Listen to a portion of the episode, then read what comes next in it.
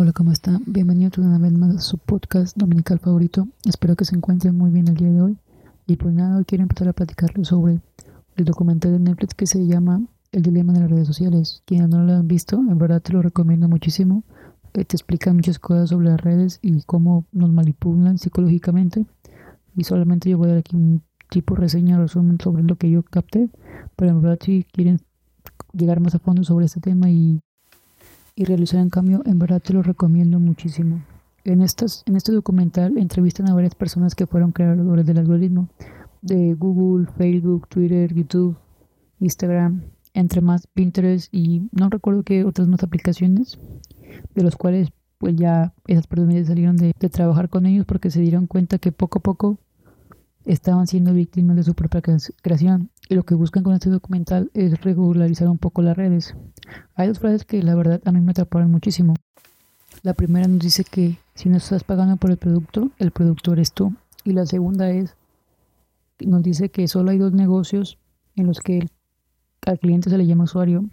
El primero son las drogas y el segundo son las redes sociales.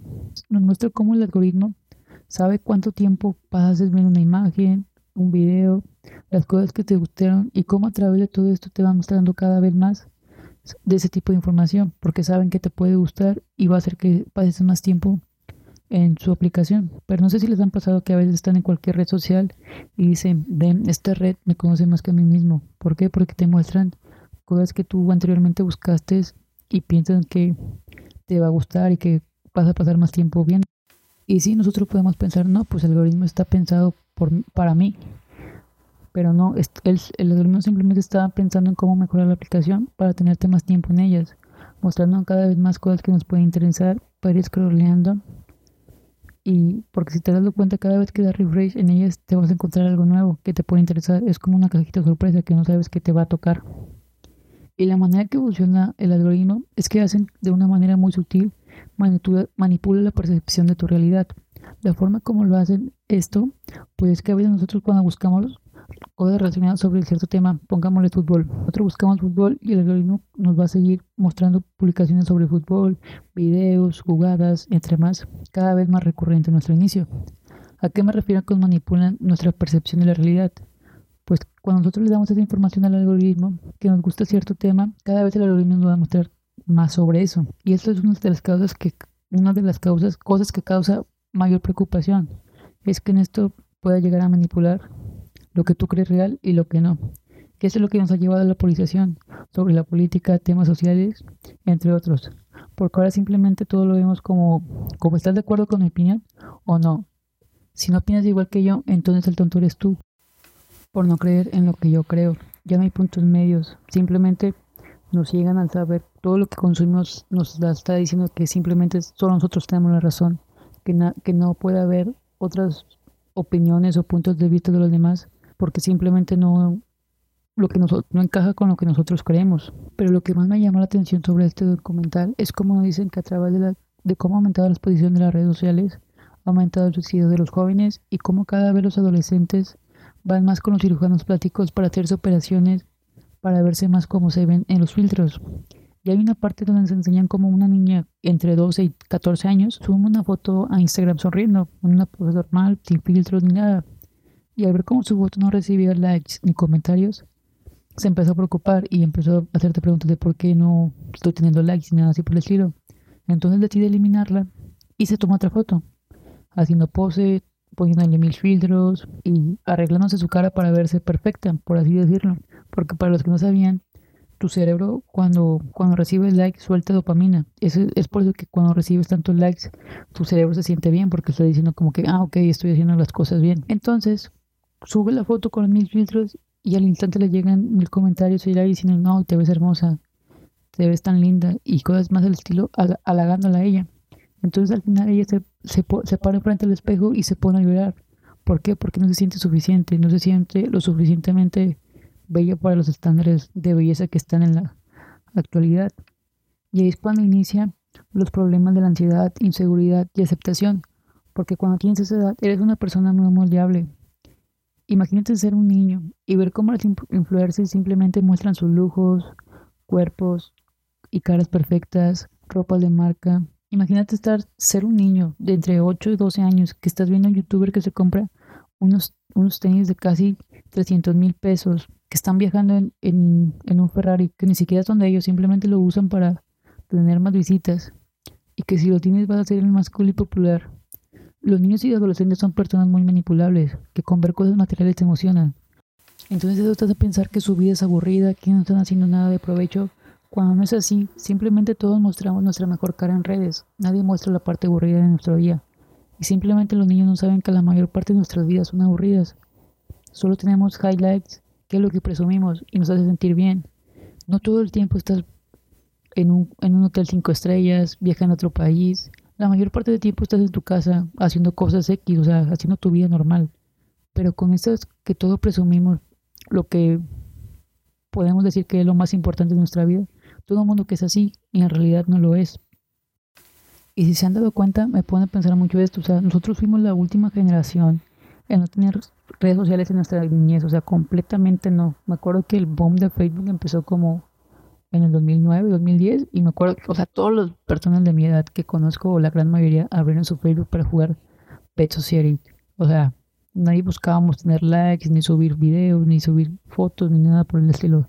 Simplemente lo usábamos para jugar. Y ahora todos los adolescentes que veas o niños de 8 años están haciendo videos de TikTok buscando hacerse virales, haciendo cualquier clase de tonterías que a veces están correctamente mal para su edad, simplemente para hacerse virales y conseguir cosas gratis por no sé, o sea, simplemente están buscando fama y cómo ser populares entre personas que realmente no les importa.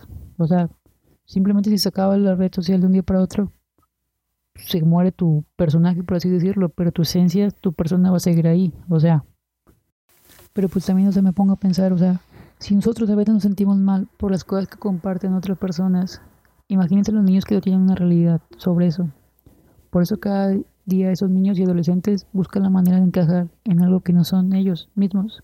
Y al final del día lo único que van a lograr es ser infelices y no ser realmente ellos. Estadísticamente ahora los niños son más infelices que antes. Y las conclusiones que yo puedo sacar sobre todo esto, sobre este documental de las redes sociales, es que uses las redes sociales y no dejes que las redes sociales te usen a ti. Úsalas para aprender habilidades, promocionar tu negocio, darle voz a temas, pero no te dejes engañar por esas ilusiones que nos hacen ver que todos llevan una vida perfecta. Simplemente deja de alimentar a ese monstruo que llamamos algoritmo.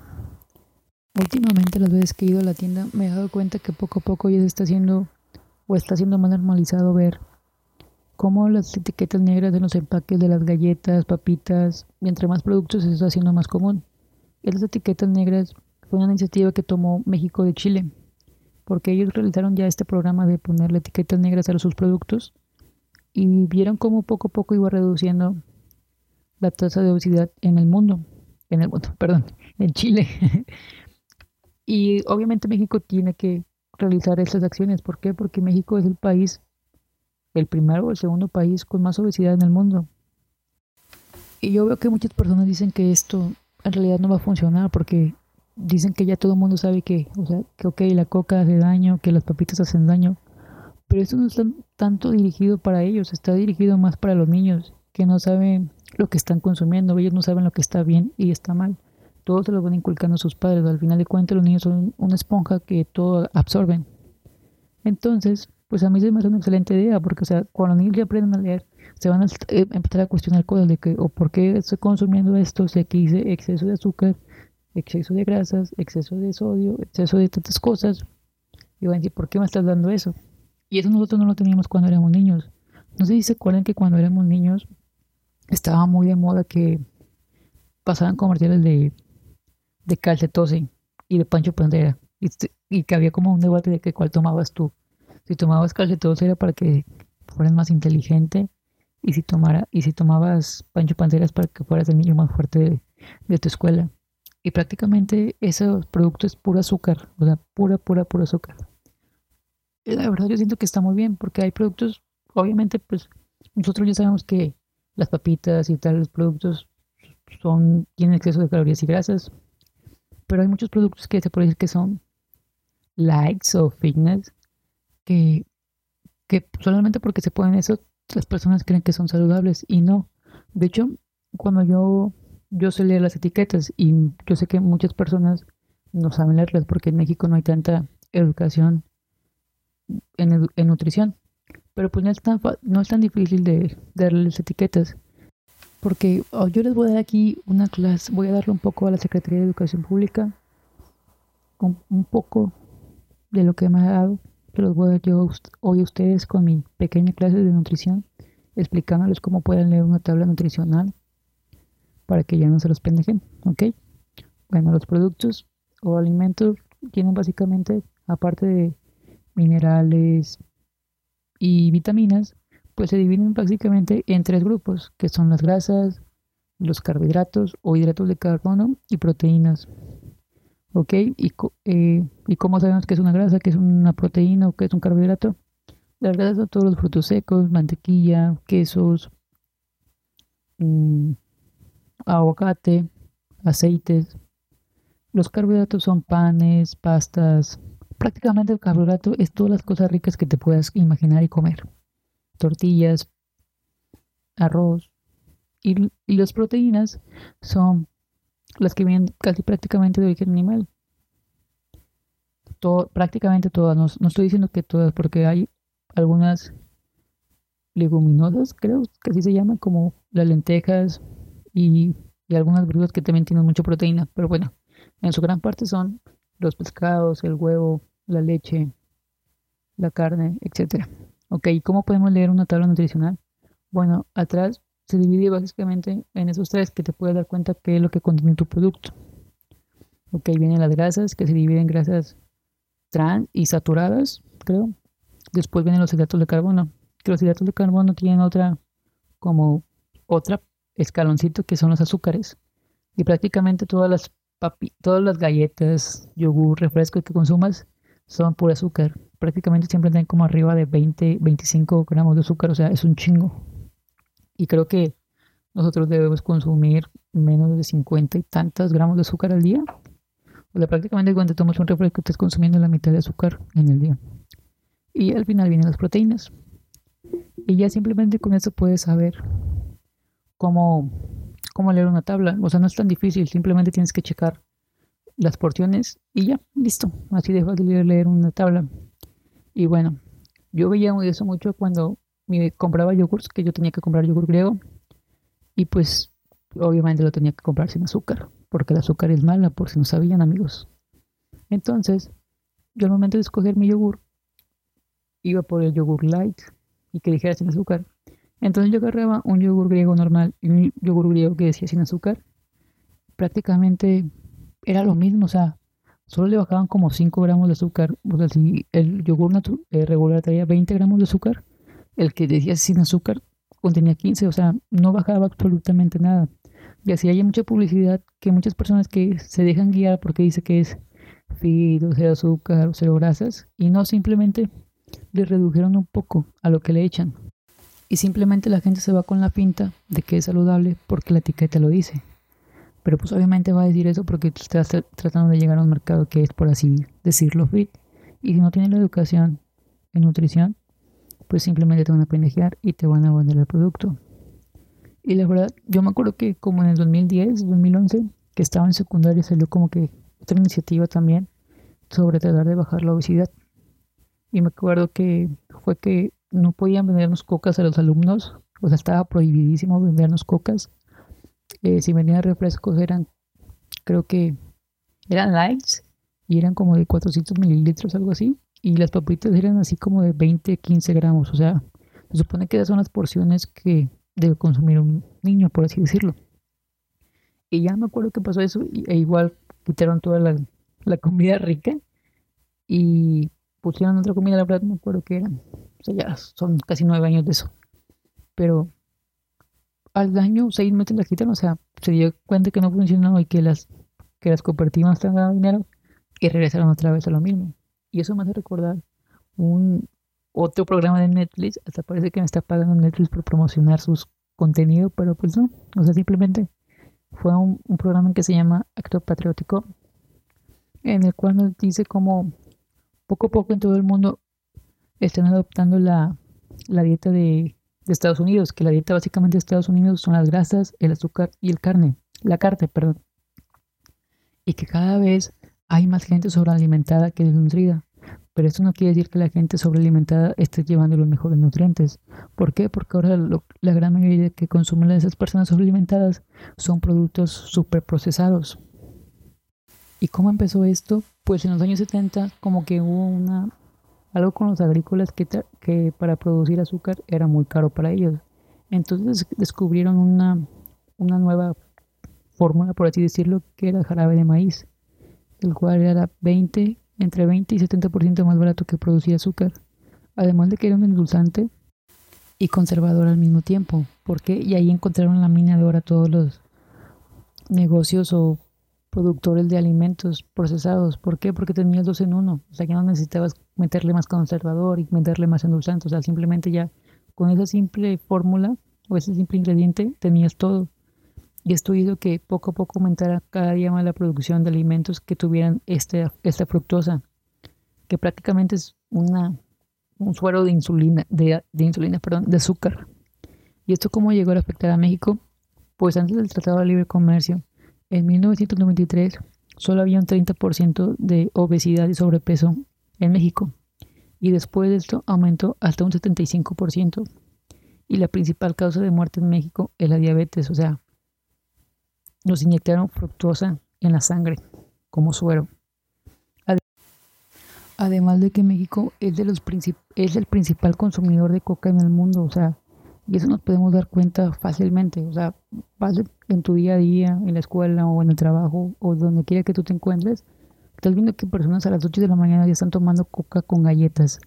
En la tarde, en, el almuerzo, otra vez coca. En la comida, coca. Y están haciendo coca. O sea, si como dije anteriormente, una botella de como, como 20, 25 años de azúcar.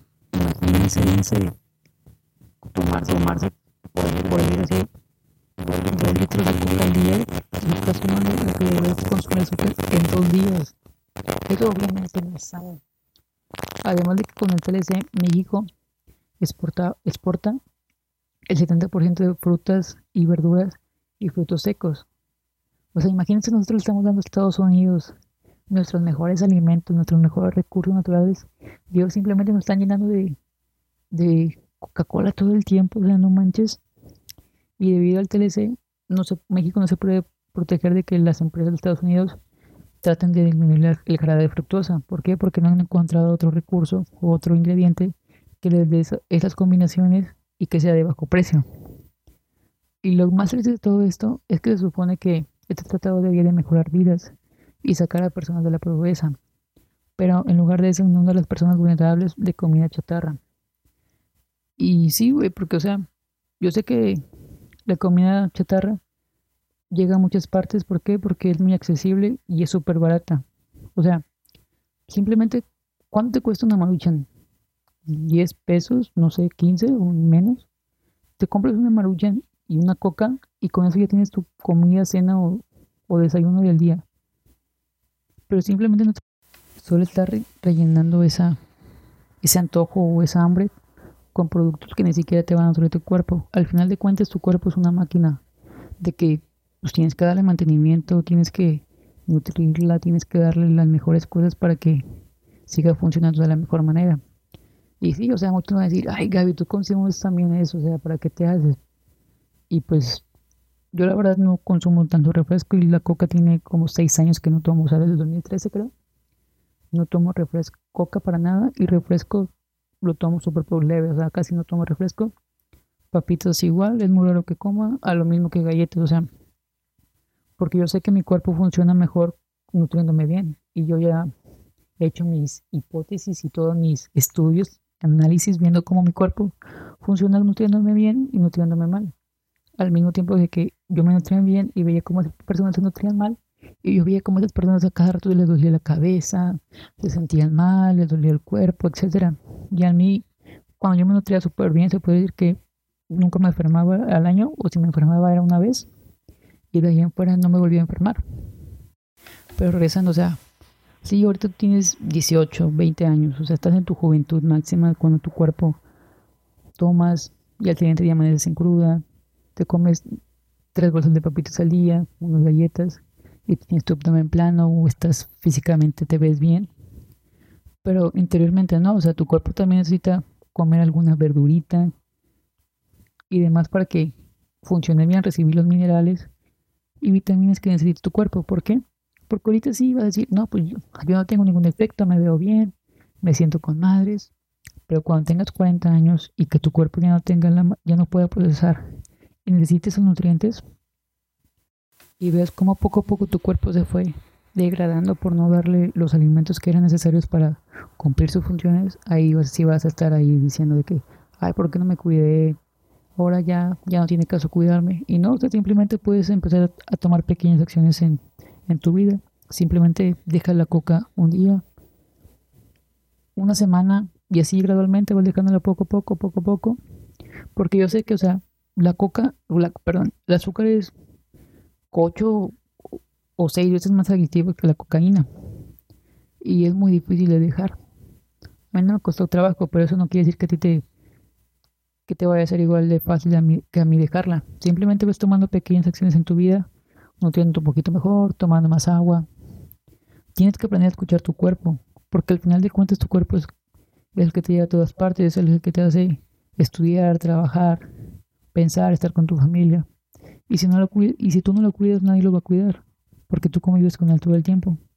Así que por favor amigos, consuman un poquito más de frutas y verduras, bajen a las papitas, a los pingüinos. Yo sé que muchas cosas están súper ricas y de hecho no lo estoy satanizando, o sea, yo sé que consumirlas de vez en cuando, ocasionalmente no está mal, porque, o sea, está rico comerlas y te hace sentir bien, o sea, como que te aumenta tu, tu, energía y demás cosas, pero simplemente tengan un balance con ellas, no se dejen llevar por tener antojo. Y pues nada, después de replantearles un poco su uso sobre las redes sociales y darles una pequeña clase e introducción a la nutrición, me despido de ustedes. Espero que se encuentren muy bien. Gracias por escuchar. Nos escuchamos en el otro episodio. Cuídense mucho, manténganse hidratados. Bye bye.